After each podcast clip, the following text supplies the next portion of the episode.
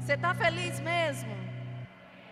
Dá um sorriso aí para o irmão que está sentado ao seu lado. Diga: seja bem-vindo. Essas quartas-feiras têm sido dias de edificação. O que, que é uma edificação? Uma construção. Deus está construindo valores, princípios. Deus está construindo nas nossas vidas para a gente crescer como um edifício bem alto. Amém? Então a nossa série chama Maturidade Cristã.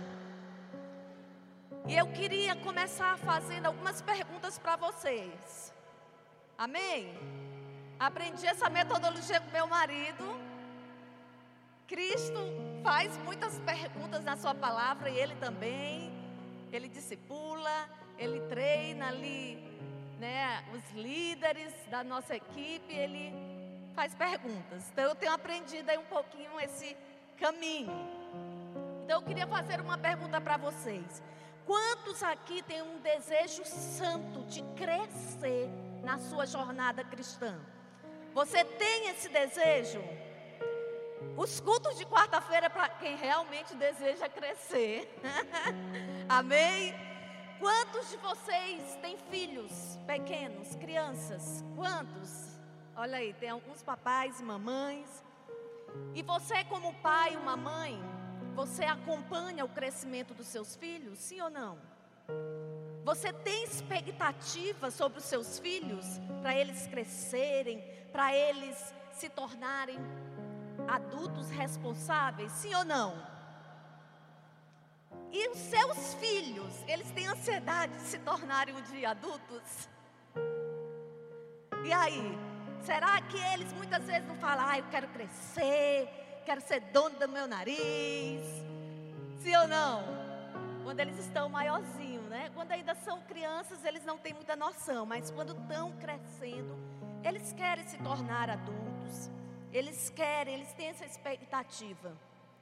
E toda expectativa de um pai, de uma mãe é que seus filhos cresçam. Amém? E nós temos um pai. Nós temos um pai um Pai celestial, um Pai que nos ama e Ele tem expectativa de que nós, seus filhos, também possam crescer nessa jornada, amém? E nós, como filhos espirituais, nós temos que ter essa expectativa. Eu quero crescer. Eu quero cada vez mais me tornar parecida com Cristo Jesus. Sim ou não? Essa é a sua expectativa? Dê um glória a Deus. Alguém comigo? Então, qual é o propósito? Qual é o propósito do Pai através desse crescimento? Por que, que o Pai, Deus, nosso Pai, quer que a gente cresça espiritualmente? Não só espiritualmente, mas em todos os sentidos, em todas as áreas da nossa vida. Porque Ele quer nos fazer conforme a imagem do Seu Filho Jesus. Isso glorifica o reino dele, isso glorifica a sua igreja, porque nós somos filhos de Deus. Nós deixamos de ser simplesmente criaturas para sermos filhos que o adoram em espírito e em verdade. Agora eu queria fazer mais uma pergunta. Quando você era uma criança, você viveu só de momentos felizes na sua vida? Não. Quando você, quando era criança, você teve momentos difíceis? Foram desafiadores para você? Agora, quando a gente olha para as nossas vidas, nós podemos talvez é, pensar, tipo, você cresceu numa família, em um lar, com um pai, uma mãe, irmãos. Ah, você foi alfabetizado, você aprendeu a ler, a escrever. Ou talvez não. Talvez você morou no lar onde você não conheceu o seu pai, você foi criado por um, uma avó, um avô, um parente. E talvez você, quando era criança, você teve muitas oportunidades de viajar, de conhecer o mar. Ou talvez não. Você teve que trabalhar desde muito cedo para poder ajudar os seus pais. E quando a gente faz essas perguntas, é simplesmente para a gente chegar no ponto: ninguém é igual a ninguém. Você não é igual ao seu vizinho que está sentado. Cada um de vocês tem uma vida, tem uma história, tem uma vida pessoal, tem uma história de vida, sim ou não? Então ninguém é igual ao outro. Então, cada um de nós temos uma estrutura biológica, uma estrutura psicológica, uma estrutura social e uma cultura. E uma uma estrutura também cultural. Por quê? Isso nos remete à identidade. Nós temos uma identidade. Nós temos uma identidade desde quando nós fomos planejados no sonho de Deus. A nossa identidade foi pensada nele em primeiro lugar. E aí, os nossos pais nos geraram. E nós fomos ali criados, nós temos características físicas dos nossos pais, carregamos heranças, carregamos inclusive heranças espirituais que nos favoreceram ou não. Também temos uma identidade cultural, dependendo do país onde você nasceu, você vai ter uma identidade cultural. Agora, irmãos, nós nos tornamos adultos baseados em muitas experiências de vida que nós tivemos, não é verdade? Nós nos tornamos adultos e nós temos uma coleção de experiências nas nossas vidas. Porque nós tivemos uma forma de um nascimento, nós nascemos, talvez alguns com complicações, outros não. Nós tivemos uma história na nossa infância, na nossa adolescência, e muitas dessas experiências trouxeram talvez alegria, mas muitas outras trouxeram dor, aflição, trouxeram memórias adoentadas. E nós vamos manifestar muitas dessas, dessas experiências, desses resultados na nossa vida adulta. Agora, nós vamos ver Paulo admoestando uma igreja, a igreja de Corinto. Quando você lê a carta de Paulo, a igreja de Corinto, você vê que a igreja de Corinto era uma igreja com muitos problemas. E talvez por muito tempo ela se tornou uma igreja problemática. E aí eu queria para você abrir 1 Coríntios capítulo 13, verso 11. E nós vamos ver a exortação de Paulo para essa igreja. 1 Coríntios 13, 11, abre aí a sua Bíblia, diz assim: Quando eu era criança, tem algumas versões que diz quando eu era menino. Então, quando eu era criança, eu falava como criança, eu sentia como criança e eu pensava como criança. Mas agora eu sou adulto, parei de agir como criança, ok? Então, o que, que o apóstolo Paulo está fazendo aqui?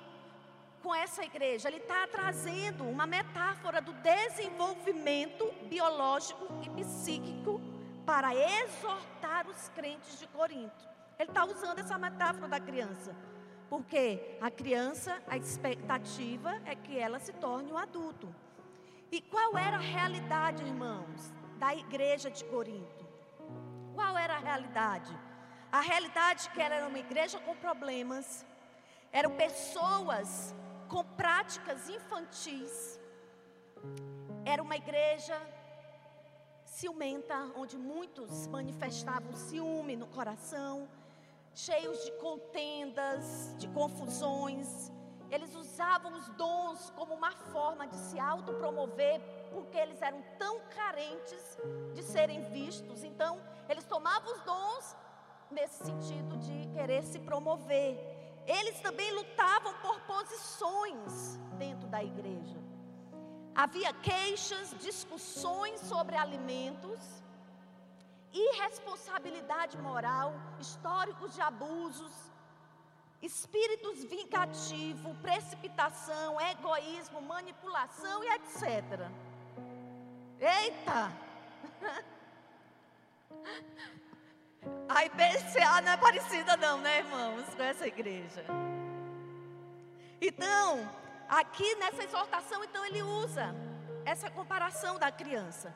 Então imagina, como que a criança fala? Fala como menino, né, como criança. Como que é o saber, a gente sabe o relacionamento, que a comunicação de uma criança, ela é muito superficial. Ela é objetiva, mas ela é muito superficial. Sim ou não? Ela não vai saber falar profundamente do que ela está sentindo. Ela vai dizer: Eu estou triste, e ponto final. Ela vai falar isso. Ela também, a temática da comunicação de uma criança se resume apenas nas suas necessidades. Então, se a criança entra numa loja, ela diz: Eu quero esse brinquedo, porque eu quero. Mas jamais ela vai dizer assim: Eu quero levar esse brinquedo para o meu coleguinha de turma. Não. Então, ela sempre vai estar ali pensando nas suas necessidades. É aquele me dá, me dá, eu estou com fome, eu quero comida, eu quero isso, eu quero aquilo. Fala como criança. Também ele diz que sente. Olha, quando eu era menino, sentia, né? Como menino. Então, uma criança, ela sente medo, ela sente as suas inseguranças, ela depende excessivamente de outras pessoas, ela é muito dependente. E ela, as crianças, elas são direcionadas pelas suas emoções. Elas são direcionadas. Elas não sabem lidar com as frustrações, elas não sabem lidar com não. Se você disser não para uma criança, ela vai gritar, ela vai berrar, ela vai espernear. Se ela for muito bem educada, né? Ela vai atender ali a mãe e ela vai calar. Mas isso é próprio das crianças. E ele também fala que pensa como menino. Pensava como crianças. Então, o que, que a criança, irmãos? Ele pensa, ele vive num mundo de fantasia vive no mundo imaginário, pensa ali nos super-heróis, entra no castelo, está esperando né, ali aquele príncipe encantado. Ele se comporta muitas vezes nesse. Ele está ali naquele mundo. Muitas vezes, uma criança talvez que não conheceu o seu pai, o mundo de fantasia dela é o quê? Esperar aquele pai um dia vir buscá-lo, vir um dia se apresentar. Então, vive ali no mundo, né, de um mundo imaginário, um mundo de fantasia. Então, qual foi a proposta de Paulo aqui com a igreja de Coríntios? Era como se ele estivesse dizendo assim: olha, você precisa crescer, você precisa amadurecer, você precisa olhar para Cristo, você precisa deixar de pecar, você precisa mudar o seu estilo de vida, você precisa avançar no seu alvo, você precisa parar de ser criança, você precisa parar com seus mimimis, com as suas confusões, porque você precisa tomar uma atitude. Qual era a atitude que ela precisava, essa igreja, tomar? A atitude de se tornar adulto. E ele falou: Agora eu sou adulto e parei de agir como criança. Então Paulo estava ali estimulando, ele estava ali encorajando aquela igreja a se desenvolver, a crescer mediante o que Cristo tinha feito na cruz. Porque, irmãos, a obra de Cristo nos favoreceu. De que maneira? Quando Ele nos deu o Santo Espírito de Deus para trabalhar em nós, para nos fazer crescer em entendimento, em graça, em fé, em força, sempre com a perspectiva de olhar para Ele, de olhar para Ele. Então, o que é se tornar adulto? É falar como adulto, é sentir como adulto, é pensar como adulto. Falar como adulto é o que? É ser profundo é ser profundo, é não, não, não ver só as suas necessidades, mas é sempre estar disposto a compartilhar, a dar, a dividir com o outro, é sempre estar disposto a dialogar. Por que, muitos casamentos hoje se acabam? Pela falta do diálogo. Quando acaba o diálogo, acaba o relacionamento. Então, ser um, falar como adulto é justamente ser profundo, nas relações, é ser aberto, é ser transparente, é ser íntegro, é saber perdoar, é saber renunciar, é saber ouvir o não e dizer está tudo bem, seguir, né, caminhando. Falar como adulto também é poder abraçar as novas responsabilidades de um adulto. Sentir como adultos é enfrentar cada situação, cada frustração, cada adversidade, é enfrentar. E o que, que é o enfrentamento? É você poder trazer para frente e resolver com uma escolha que você vai ter que fazer.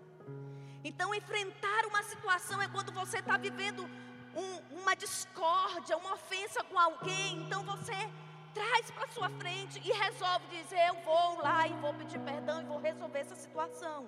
Enfrentar as situações, fazendo escolhas certas, não se guiando pelas emoções, senão, irmãos, as nossas emoções nos boicotam, as nossas emoções nos colocam em armadilhas. Ah, mas eu não estou sentindo isso, não estou sentindo vontade de perdoar.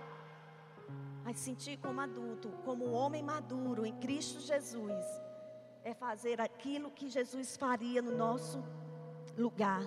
Não é se mover por sentimentos, não é se mover por emoções, é se mover por princípios, ok? E pensar, irmãos, pensar como adultos, é não se conformar com este presente século, é não se conformar.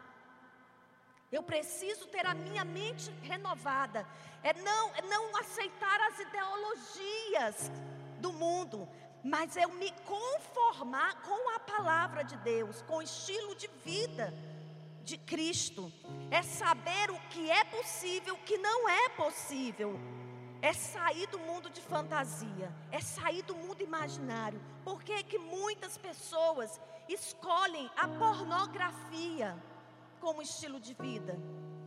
Porque a pornografia é fantasia. É uma fantasia.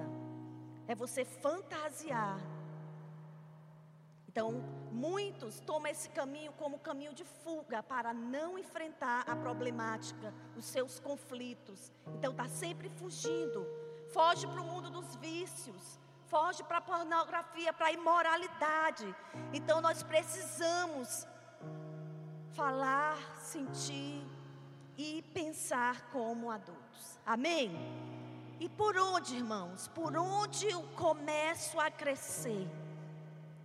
Como é isso? Como isso acontece? E Deus tem a resposta. Por onde nós vamos começar a crescer? Primeiro e mais importante ponto de tudo: conhecendo a Deus. Conhecer a Deus. Conhecer a Deus.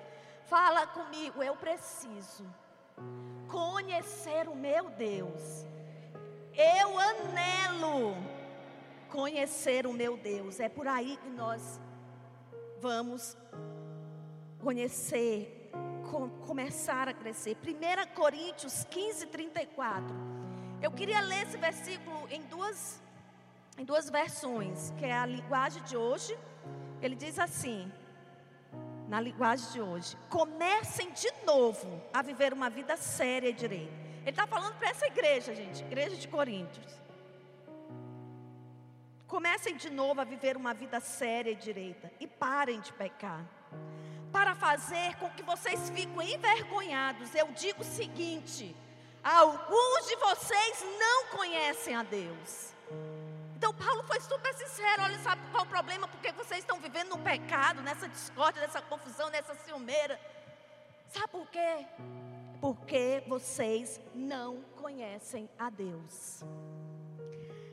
Na revista corrigida, outra versão, ele diz assim: como justos, como justos, pessoas que foram justificadas pelo sangue de Jesus, recuperem o bom senso e parem de pecar, pois alguns há que não têm conhecimento de Deus. Digo isso para a vergonha de vocês.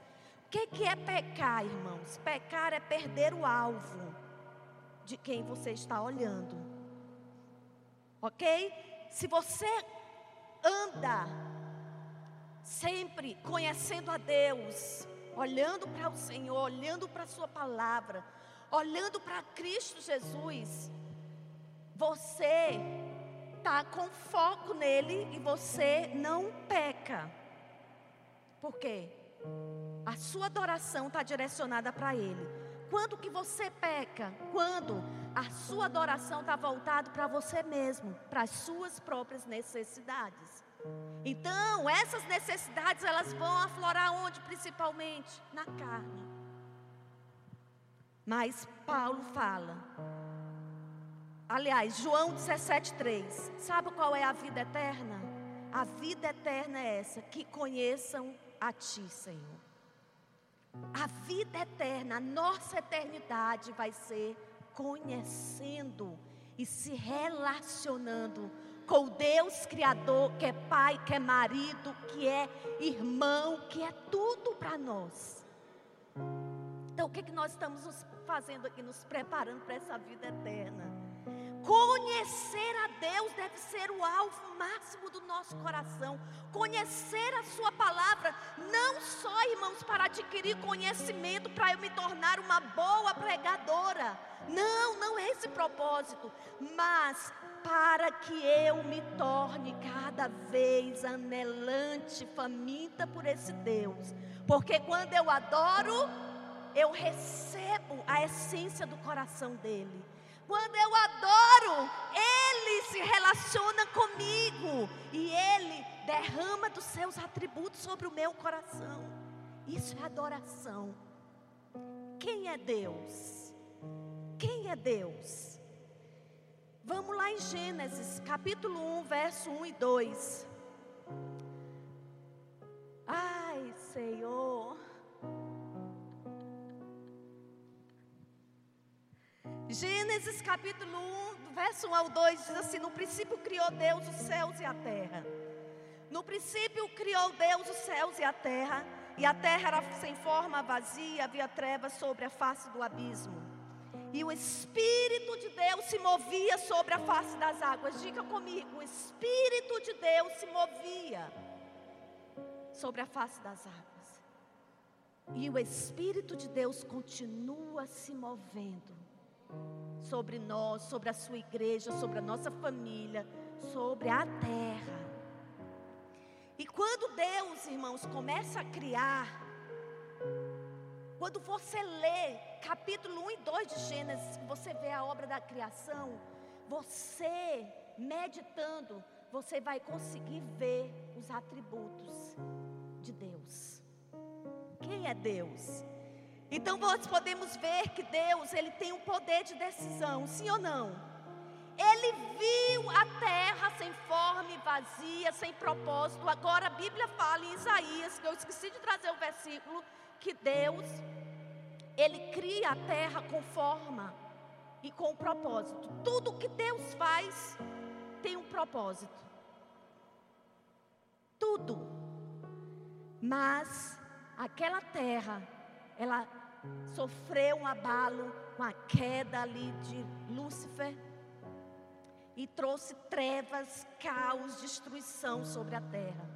E quando ele está formando, ele está fazendo tudo novo, ele está restaurando, ele está trazendo ordem, ele está trazendo propósito para a terra. Então o que, que nós podemos ver? Que Deus tem um poder de decisão, Ele escolhe vir restaurar. Ele escolhe vir ajudar, Ele escolhe vir trazer cura e libertação para essa terra. Ele escolhe vir restaurar, Ele tem vontade, Ele tem iniciativa, aleluia. Ele também, Ele é criativo. Quando você olha a multiforme graça de Deus, na criação, as árvores, os animais, o ser humano, não tem um ser humano igual ao outro, nem os gêmeos. Pode ser muito, muito, muito parecido, mas não são iguais. Então, ele é muito criativo, ele é inteligente, sim ou não? Deus é inteligente? Deus tem senso de justiça, ele tem senso de justiça, porque quando ele viu a terra um caos destruído, estéreo, sem propósito, ordem, ele foi lá e se atraiu para algo totalmente destruído. Ele se atraiu para dar jeito. Ele tem senso de justiça. Ele também é bom. Tudo que Deus fez, ele disse, foi muito bom. E quando chegou a vez do homem e da mulher, ele viu que foi muito bom muito bom. Foi muito bom para Deus você ter nascido. Foi muito bom para Deus eu ter nascido. Estava no sonho e no plano dele eu ter nascido. Foi muito bom. Deus, Ele é generoso, Ele é superabundante. Ele poderia ter posto uma, duas, três, cinco árvores naquele jardim, mas ele colocou muitas árvores. Isso revela a generosidade, a abundância de Deus. Ele poderia ter posto um rio. Ele colocou quatro, cercando aquele jardim para o homem habitar, a coroa da criação dele. Agora, além de criar, ele também se relaciona com o que ele criou. Ele se relaciona porque a terra estava um caos. Ele foi lá e disse: Não vai ficar desse jeito, eu vou restaurar, eu vou dar jeito. Ele foi, ele se envolveu. O que é se relacionar? É se envolver, mudar, trazer mudança, trazer o novo, trazer a restauração, trazer um propósito, trazer uma identidade. Amém? Vai um pouquinho mais em Gênesis 1:3. A Bíblia diz: "E disse Deus: haja luz e houve luz. E viu Deus que era boa a luz e fez separação entre luz e trevas. Deus se comunica, sim ou não? Deus fala. Deus continua falando? Deus falou com você hoje? Deus está falando com você? Sim, então Ele, é, ele fala, Ele cria, Ele é poderoso, Ele é soberano. Ele sabe todas as coisas e ele também é um Deus de princípios. Por quê? Quando ele viu a destruição, ele acendeu a luz para ver o tamanho da bagunça. Ele acendeu a luz. Haja luz e houve luz.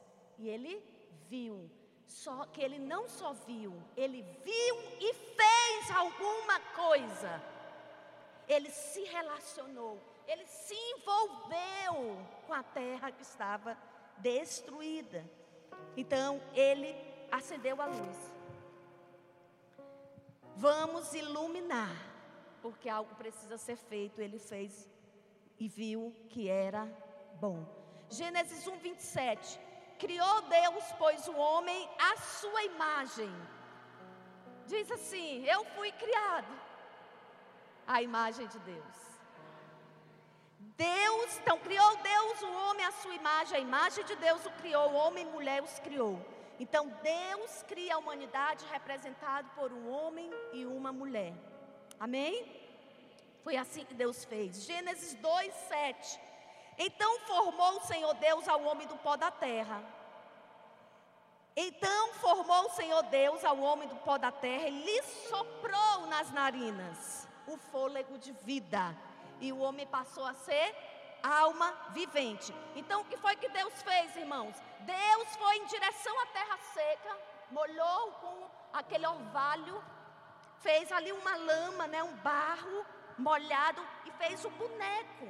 E Deus fez o homem por inteiro. Ele fez todas as partes do homem. E ali ele criou a porção material, o corpo. Mas até ali não tinha vida. E logo depois foi que ele fez? Soprou nas narinas daquele boneco. E aquele boneco se tornou uma alma vivente. Ele passou a ter uma alma e passou a ter um espírito. Amém, irmãos? Você foi feito à imagem de Deus. Então nós temos corpo, alma e nós somos o ser trino. Amém? A imagem de Deus. E em quem Deus se inspirou para fazer um homem assim? Em quem Deus se inspirou? Nele mesmo. Uh! Você pode dar um aleluia! Aleluia! Ele se inspirou nele mesmo. Ele nos fez a sua imagem. Deus pensa, Deus sente, Deus deseja nós pensamos, sentimos e desejamos. Aleluia! Então nós fomos feitos à imagem de Deus. Agora a Bíblia diz que Deus é espírito. Sim ou não? E ele procura verdadeiros adoradores que o adorem em espírito e em verdade. Então, quando Deus fez o homem, a coroa da sua criação, fez tudo para ele, ele fez para um propósito, para que nós pudéssemos o adorar. manifestar a glória. Então, quando eu adoro a Deus, eu recebo dele, é uma troca, amém, irmãos? Então, esses seres adoradores são seres humanos, só que alguns estão realmente adorando a Deus, vivendo o propósito, mas outros estão em guerra contra Deus. Mas eles estão adorando. Pode ser eles que eles estejam adorando não é Deus, mas são os falsos deuses. Mas Deus está procurando os verdadeiros adoradores que adorarão a Ele em espírito e em verdade. Então, onde? É no nosso corpo, na nossa alma, no nosso espírito que nós adoramos a Deus? Deve ser corpo, alma e espírito. Mas onde eu me relaciono com Deus? No espírito. Amém? No espírito. Então eu quero te fazer uma pergunta: a quem você adora? A quem você adora? Então, dependendo de quem você adora, e eu quero mudar essa palavra de adorar para amar, a quem você ama, você pensa, sente e deseja. Em torno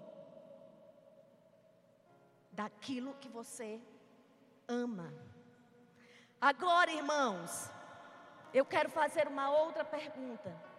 Me diz quem você ama, quem você adora, e eu vou te dizer quem você é. Me diz quem você ama ou quem você adora, e eu vou te dizer o que você faz. Não é assim? O que eu faço, o que eu sou, manifesta a minha identidade. Ou eu sou adoradora de um Deus verdadeiro, eu adoro, amo os falsos deuses. E a gente sabe que essa terra, o coração do homem sem Deus está cheio de deuses. E nós precisamos, na nossa maturidade, no nosso crescimento, arrancar todos os outros deuses arrancar todos os outros deuses. Então Deus criou homem e mulher para um propósito: ter comunhão com Ele, ter comunhão com Ele e adorá-lo. E nessa adoração flui uma troca. Eu dou para Ele a minha adoração, meu amor, a minha completa obediência, e Ele derrama sobre mim a essência do coração dele, os atributos do coração dele. Amém, irmãos? Então, o foco do homem, lá no Éden, qual era o foco? Amar a Deus. E essa, esse amar a Deus significava o quê? Uma obediência voluntária. Eu amo, por isso eu obedeço. Simples assim, não é verdade? Então o foco do homem era o quê? Amar, adorar e obedecer por meio de quem Deus era e o que esse Deus representava para o coração do homem. Amém? Quando a gente vai ler Gênesis 3, começou a pior tragédia da humanidade. Qual foi? A queda, o pecado. A queda entrou. Começa nessa tragédia sobre a humanidade. O caos, a bagunça, a destruição, a perda de propósito entrou agora onde? No coração do homem. No coração do homem. E o homem faz uma troca. O foco dele não é mais adorar a Deus, mas o foco do homem passou a ser o seu ventre, as suas necessidades. O seu Deus passou a ser ele mesmo perdeu a visão da glória e passou a olhar para si. E Satanás, ele, ele enganou a mulher, ele influenciou baseado em que? No engano. Eva e Adão, eles sabiam que Deus era o ser criador, que era o ser mais poderoso que haveria. E todo pai, todo filho quer ser Todo filho quer ser como o pai. Então, Satanás vem, a serpente vem ali e sugere algo. Olha, tu não está sabendo, mas tu pode ser Deus. Então, Eva faz uma troca. Ela quer ser adorada. Ela quer adoração para ela. E aí o que, que acontece? Ela peca. Porque Deus, Ele nunca vai sair da posição dele de Criador. Nunca! Nunca ele vai sair dessa posição. Lúcifer, ele quis a autoridade, ele quis o lugar de Deus. E quando Deus viu isso no coração de Lúcifer, e foi que ele disse: não dá para nós dois estarmos no mesmo lugar. Ele perde toda a glória quando ele é tirado das regiões celestiais. E agora o homem vai ser tirado. Filipenses 3,19, olha só, Filipenses 3,19, ele diz: O fim deles é a perdição, o Deus dele é o ventre, e a glória deles é para a confusão deles mesmos, que só pensam nas coisas terrenas. Então Adão e Eva deixaram de ter o governo do Espírito e tiveram o governo da sua carne confusão, batalha, briga.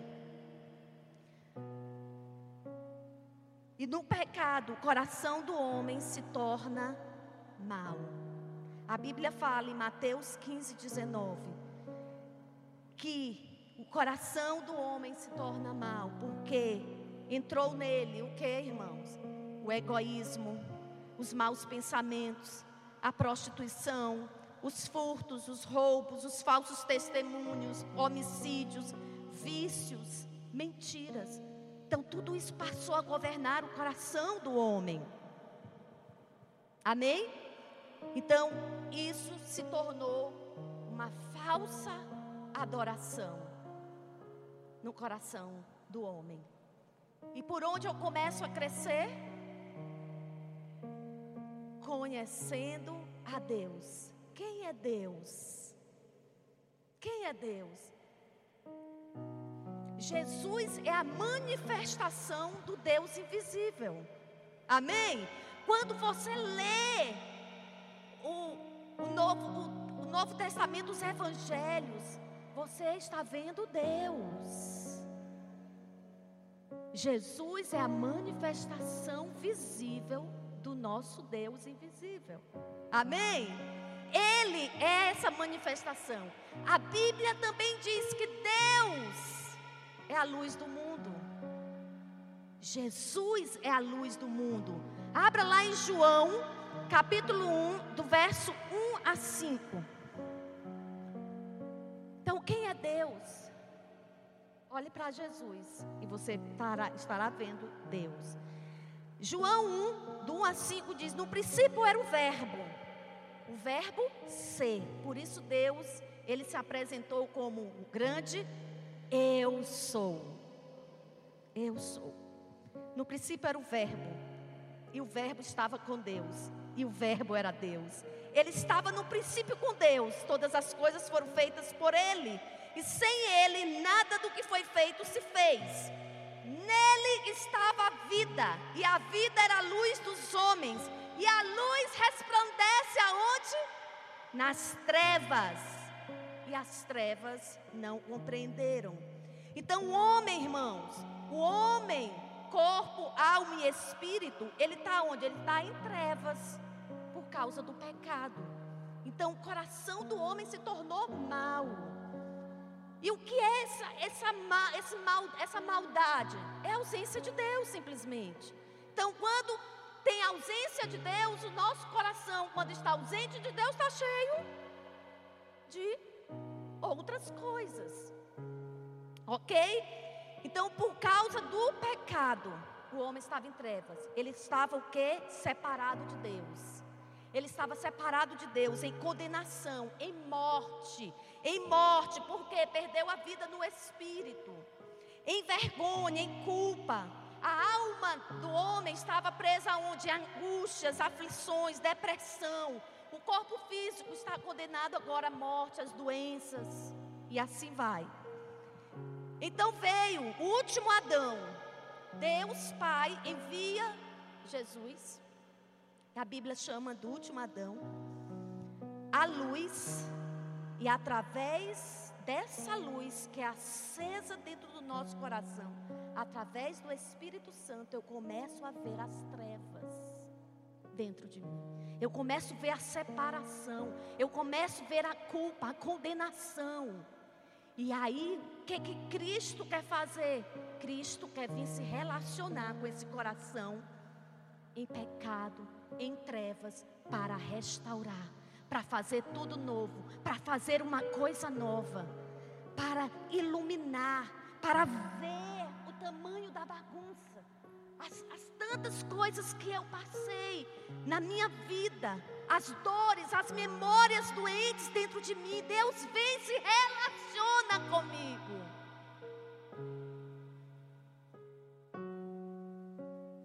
Ele faz isso. Ele acende a luz. Ele acende a luz. Jesus estava lá no princípio, Gênesis capítulo 1. Ele acende a luz. E a luz é boa. A luz é boa. Se você pensar errado a respeito de Deus, você nunca vai realmente conhecer a Deus. Precisamos destruir os sofismas, os falsos conhecimentos, as coisas que nos levam a sempre pensar errado a respeito de Deus. Mas Deus é bom. E ali Deus acende a luz, vê o tamanho das trevas, e o Espírito dele me convence que eu preciso ser reconciliada. Eu preciso voltar à comunhão com meu Pai. Eu preciso voltar. E só através de Jesus eu posso voltar. Porque Jesus veio, ele viu e ele disse: Pai, eu vou lá, eu vou fazer alguma coisa. Amém? Deus Pai planejou a salvação. O Filho veio e conquistou a salvação. E o Espírito Santo aplica, executa a salvação através dos processos, do processo de santificação na nossa vida, através dos processos de crescimento. Dói muitas vezes, mas a gente está lá, o Espírito está lá trabalhando, ele não desiste, porque ele nos ama muito mais do que nós amamos a Ele Em João capítulo 8, verso 12, Jesus diz: Eu sou a luz do mundo, quem me segue não andará em trevas, não andará em trevas, pelo contrário, terá, terá a luz da vida, terá a luz da vida. Nós temos uma luz. Nós temos uma lâmpada que está com óleo, está queimando, nós estamos iluminando como estrelas. Como estrelas nesse mundo. Então, só através de Jesus nós voltamos a ser filhos e vivemos para adorá-lo por toda a eternidade. Então, Cristo, Cristo é a encarnação de Deus Pai, o Criador que veio para organizar o caos, a bagunça que as trevas fizeram com o nosso coração, com o nosso ser, não só o coração, corpo, alma e espírito. Então ele reconectou o foco da nossa adoração. Amém? Ele reconecta a nossa adoração, o nosso olhar para ele. E o Espírito Santo vem habitar dentro de nós. Ele habita e ele nos torna uma alma vivente com um propósito. Eu já não falo, já não sinto como a velha criatura. Eu já não penso mais como a velha criatura. Então agora eu posso glorificar, amar a Ele e só assim poder continuar nele e receber a essência, a imagem do Pai e poder crescer espiritualmente em todas as outras formas, né, de todas as outras formas, nos tornando como filho. Então, resumindo, irmão, eu recebi a Jesus, fui salvo, fui perdoado, amém? Fui reconciliado. O Espírito Santo veio e habitou, veio morar em mim, veio morar onde? No nosso espírito. Lembra? Efésios capítulo 2 diz que nós estávamos mortos nos nossos delitos e pecados, o nosso espírito estava morto. Mas em Cristo Jesus, o Espírito de Deus vem morar em mim, ele traz vida, ele traz propósito, ele traz ordem. E agora eu estou crescendo rumo à maturidade cristã. Rumo à maturidade cristã, com auxílio de quem? Do Espírito Santo, da Sua palavra e da Sua igreja. Amém? Nós estamos aqui construindo valores, princípios sobre a sua vida.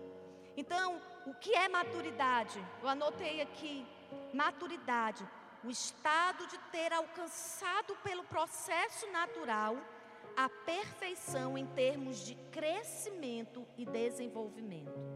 Também pode ser pertencente à condição de completo desenvolvimento como homem maduro. Então, quando a Bíblia fala de perfeição, ele está falando dessa maturidade. Ser como Cristo é. Pensar como Cristo pensa. Sentir como Cristo pensa. Agir como Ele age. Amém? Falar, sentir. Então, a função da igreja é auxiliar cada crente a se tornar uma pessoa madura, semelhante a Jesus. Abre sua Bíblia em Colossenses 1, 28. Colossenses 1, 28. O apóstolo Paulo fala, ele diz assim: A quem anunciamos, admoestando a todo homem e ensinando a todo homem em sabedoria, para que apresentamos todo homem perfeito. Então, aí onde está perfeito, coloque maduro em Jesus Cristo. Ok? Então, o clamor do coração de Paulo ali era anunciar Jesus, era admoestar a sua igreja, ensinando com sabedoria. Para quê? Para que ele, como líder espiritual ali daquelas igrejas, pudesse apresentar uma noiva, né? adornada, preparada, santificada, preparar pessoas, homens, mulheres maduros em Cristo Jesus. Quanto mais maduro, quanto mais semelhante a Cristo nos tornamos, mais estaremos cumprindo o propósito de Deus nas nações da terra. Quanto mais semelhante a Jesus, mais estaremos dispostos a abrir mão das nossas próprias vidas por amor a Cristo, para anunciar a grande salvação.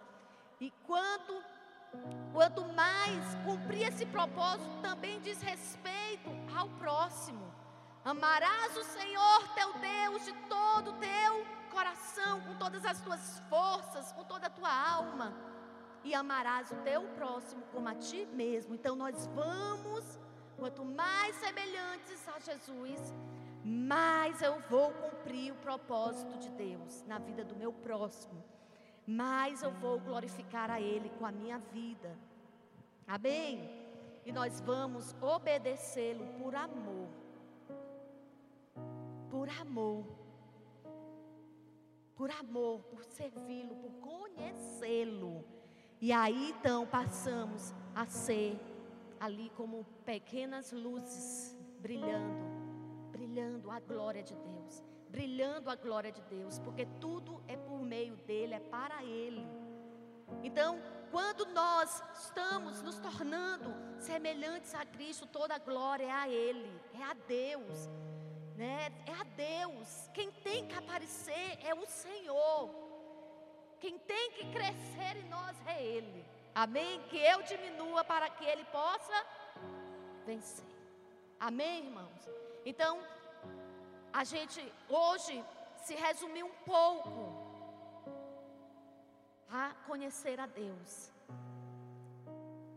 Entendendo que a maneira por onde nós vamos adquirir, alcançar essa maturidade é por conhecer a Ele. Por isso eu quero encorajar, incentivar você a ler a Bíblia, a ler o seu manual de vida, a ler as Escrituras e poder extrair dela vida para você. Vida, vida. É chegar na sua casa, é absorver a palavra, é dizer: Jesus, vem agora se relacionar comigo. Vem agora me ensinar a tua palavra. Vem agora, meu Deus. É o Espírito Santo que habita em você que te ensina a orar, a ter comunhão com Deus. É Ele que te ensina os princípios, os valores. Também é importante não deixar de congregar, porque na comunhão dos santos nós somos aperfeiçoados. Ninguém cresce isolado, ninguém cresce olhando para si mesmo. Como é que nós vamos crescer? É sendo irmãos ali, trabalhados uns pelos outros. Porque nós precisamos, como Cristo, deixar de olhar somente para nós e olhar para o que está sentado ao meu lado. Compartilhar com quem está andando comigo. Quem também está lá longe e precisa do nosso suporte. Amém? Como igreja. Amém? E nesses três dias nós vamos estar aprofundando em conhecer a Deus. Também construir, conhecer a nossa identidade. E por último, vamos trabalhar sobre vocação, propósito.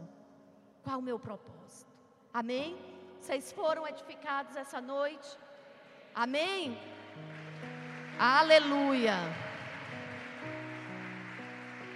Amém. Agora nós vamos dar uma salva de palmas para Jesus. Uh!